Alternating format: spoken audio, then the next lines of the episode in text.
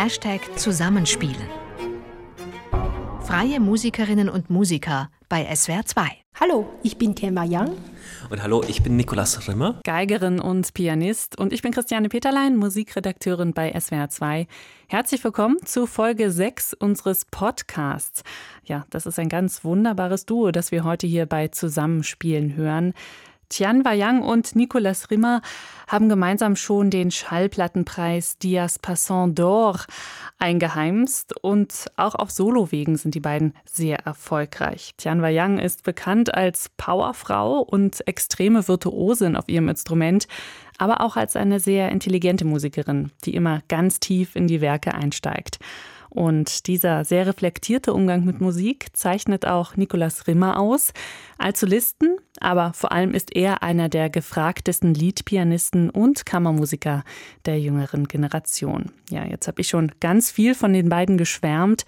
Noch spannender ist natürlich, was die beiden selbst übereinander erzählen. Also ich muss sagen, es ist immer wieder äh, ganz wunderbar, mit Januar zusammenzuarbeiten. Und im Laufe der Jahre haben wir wirklich das Glück gehabt, dass wir sehr viel auch Repertoire erlernen konnten. Und also ich würde sagen, ein Großteil des gängigen Repertoires für Geige und Klavier konnten wir jetzt schon zusammen spielen. Und da ist es immer wieder faszinierend, dass Tianua einen sehr besonderen und sehr treuen Blick auf die Partitur hat, finde ich immer. Ich habe das immer geschätzt, vor allem auch, als ich sie kennengelernt habe, wie genau sie arbeiten kann und auch den Wille dazu hat, sich wahnsinnig um die Kleinigkeiten auch Gedanken zu machen und dadurch eine sehr intensive Arbeit sich ergeben hat. Ich wurde immer wieder inspiriert, auch am Klavier so detailtreu auch zu suchen.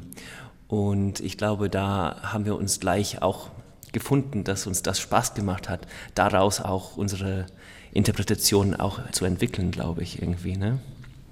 Ja, das stimmt schon total. Und ähm, was mir auch unglaublich Spaß macht, also es macht mir natürlich total Spaß, mit dir Konzerte zu spielen, aber mir macht es auch mindestens genauso viel Spaß, mit dir zu proben, weil ich finde auch dieses immer auf der Suche, dass man nie sicher ist, so ist es, dass man immer versucht, das nochmal neu zu betrachten, selbst bei den wirklich ganz klassischen Repertoires. Mhm. Und das finde ich auch ganz toll, dass wir eben immer uns auch die Zeit und auch die Willen nehmen, immer dann wieder neu zu betrachten und auch die Werke nochmal von anderer Sicht äh, versuchen, das zu sehen. Und das mhm. macht total Spaß auch.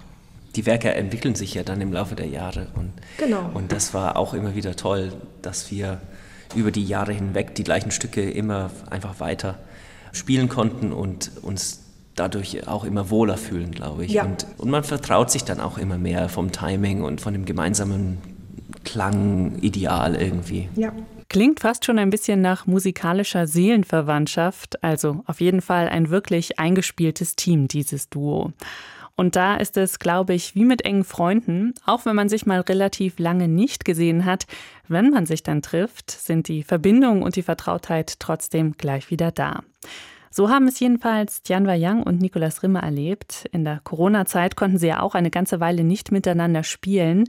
Und als es dann nach dieser Pause an die Aufnahmen für unseren Podcast gegangen ist, haben die beiden das ganz intensiv erlebt. Es ist schon was ganz Besonderes nach so vielen Monaten Pausen ich habe gestern auch zu Niklas gesagt, als wir geprobt haben, es ist da unglaublich schön, wieder mit jemandem zusammenzuspielen. Ja, ich habe deinen, deinen Klang total vermisst in diesen Monaten.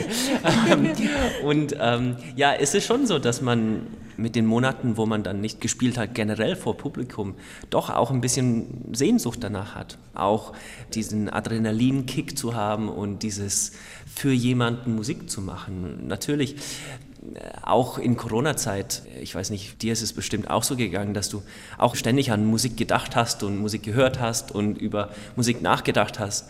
Und doch ist es was ganz anderes, wenn man es auf den Punkt bringen möchte für eine bestimmte Sache. Und so war das eine ganz tolle Möglichkeit, diese zwei Werke zu spielen, Anteil und Ravel, die wir in den letzten, sagen wir mal, zwölf Monaten doch auch regelmäßig in, im Konzert gespielt haben, aber einfach die nochmal zusammen zu erarbeiten und auf den Punkt zu bringen, sodass man sie für diese Radioproduktion spielt. Und da hat es einfach sehr Spaß gemacht und es ist auch gesund, dass man nicht zu sehr einrostet, sozusagen.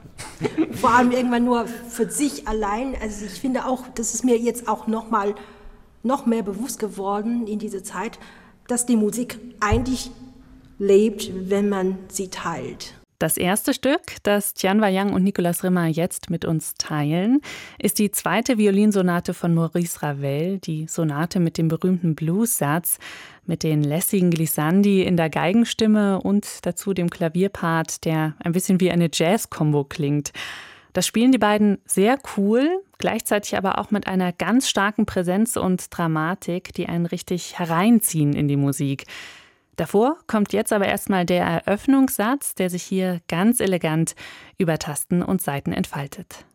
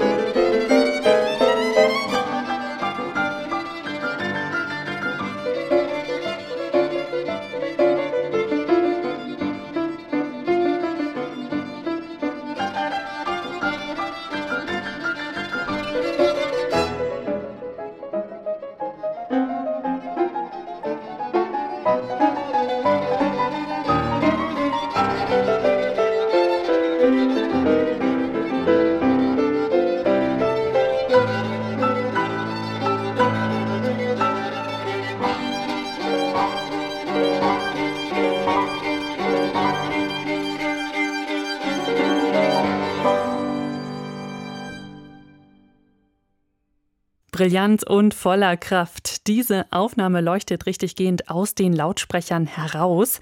Besonders bei diesem rasanten Schlusssatz von Ravels zweiter Violinsonate in G-Dur, Perpetuum mobile ist er überschrieben. Aufgenommen haben Tianwa Yang und Nicolas Riemer diese Einspielung im Assamsaal im Ettlinger Schloss. Und über das zweite Stück, das die beiden dort aufgenommen haben, hat sich meine Kollegin Doris Bleich mit ihnen unterhalten. Tianwa Yang und Nicolas Rimmer, Sie haben für uns eine Sonate von George Anteil aufgenommen. Anteil, ein amerikanischer Komponist, 1900 in New Jersey geboren und 1959 ist er gestorben in New York. Und der war so der Bad Boy der amerikanischen Musik, gut für Skandale jeglicher Art. Ist diese Sonate, die Sie ausgewählt haben, auch so ein Skandalstück? Ich würde sagen, ja. Also ich finde, Anteil hat natürlich sehr provoziert in diesem Stück. Dadurch, dass das Stück sehr an die, finde ich, die Stummfilmzeit der 20er Jahre erinnert, dadurch, dass komponierte Schnitte drin sind. Also immer wieder bricht die Musik ab oder dadurch, dass er auch so fünf Achtel, sieben Achtel Taktwechsel schreibt, klingt es so, als ob immer wieder so was abgeschnitten ist von etwas, was, was regelmäßig sein sollte und dann eben so ein bisschen runterschlittert. Und dann hat die Sonate einen wahnsinnig krassen Schluss, weil so lustig wie das Ganze eigentlich auch am Anfang klingt, bricht das dann aus in eine wahnsinnig extreme Klavierkadenz, wo er beinahe animalistisch auf das Klavier einwirkt, mit Clustern in beiden Händen. Sie spielen da, glaube ich, auch mit Fäusten fiel, und allem genau, Möglichen, mit, oder? Manche sind, denke ich, mit Fäusten gedacht, manche sind nicht. Also es ist absolut diese Zeit, wo man auch entdeckt hat, dass das Klavier ein perkussives Instrument ist. Und ich glaube einfach auch, ein bisschen steckt da auch, finde ich, Verarbeitung vom Ersten Weltkrieg auch mit drin. Die Sonate ist von 1923. absolut. Mh. Ich meine, es gibt einige Komponisten, die in diese Richtung, in dieser Zeit das Barbarische sozusagen gesucht haben. Ne? Leo Ornstein und auch bei Bartok gibt es das ein Stück weit. Und die Art, dass vielleicht unter dem Kultivierten, was in der Musik steckt, auch das wirklich das Barbarische vom Menschen irgendwie auch ausbrechen kann. Das finde ich, steckt da ein bisschen mit drin. Ja, das finde ich schon. Und ich muss auch immer bei dieser Musik immer so zwei unterschiedliche Bilder von mir. Also entweder ist es so wie so ein Traum, man träumt von komischesten Sachen, die teilweise auch unglaublich dramatisch und auch beängstigend und dann wieder lustig ist und das alles irgendwie zusammenmischt und man weiß eigentlich überhaupt nicht, wo ist das eigentlich. Mhm. So ein bisschen das, das Gefühl, finde ich auch. Ja. Und das, das ausgerechnet dann plötzlich der Schluss so irgendwie Frieden gefunden und so ein bisschen mhm. abgeklärt ist. Ne? Das äh, finde ich auch unglaublich toll. Was ganz Besonderes an dieser Sonate ist, dass zwischendurch zwei Trommeln vorkommen. Die spielen Sie, Herr Rimmer, mhm. für, also statt des Klaviers dann. Genau. Und das ist eben der Schluss der Sonate. Nach dieser Klavierkadenz, wo der Pianist so ausrastet, endet die Sonate mit einer sehr einfachen, melancholischen Melodie in der Geige, begleitet eben von zwei Trommeln. Und das ist erstens schön, dass man das mal sowas machen kann. Und die, diese Idee, einfach diese Sonate komplett weg vom Klavier dann zu beenden. Als ob das nicht mehr taugt, als ob das Klavier kaputt ist. Oder als ob sich das Klavier in ein Schlaginstrument verwandelt hat genau, am Ende. vielleicht ein Stück weit, absolut. Genau. Und die Geige, bleibt die Geige? Also ich würde sagen, dass beim Schluss ist mehr Geige als in dem Stück zwischendurch mal. Also da gibt es auch wirklich, ja, so wie eine singende Säge oder mal wie ja, alles Mögliche. Also es ist ähm, schon sehr, sehr reizvoll, auch das zu spielen, weil man plötzlich auch merkt, wie viele Farben man eigentlich auch mit diesem Instrument auch machen kann. Das klingt ja wirklich nach einem furiosen Werk. Wir hören es jetzt, die zweite Violinsonate von George Anteil mit Tian Wayang Violine und Nicolas Rimmer Klavier.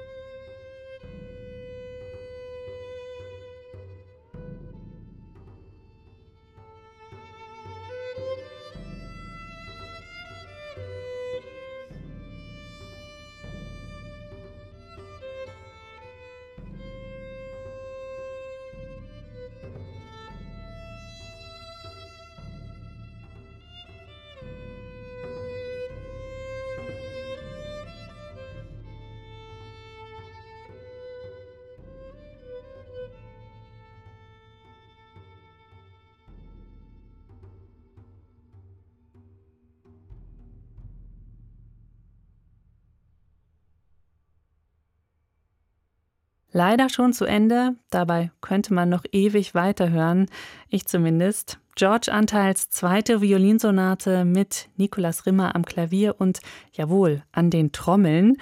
Und Violinistin Tianwa Yang war das, die da diese Schlussmelodie so zauberhaft auf ihrem Instrument für uns gesungen hat.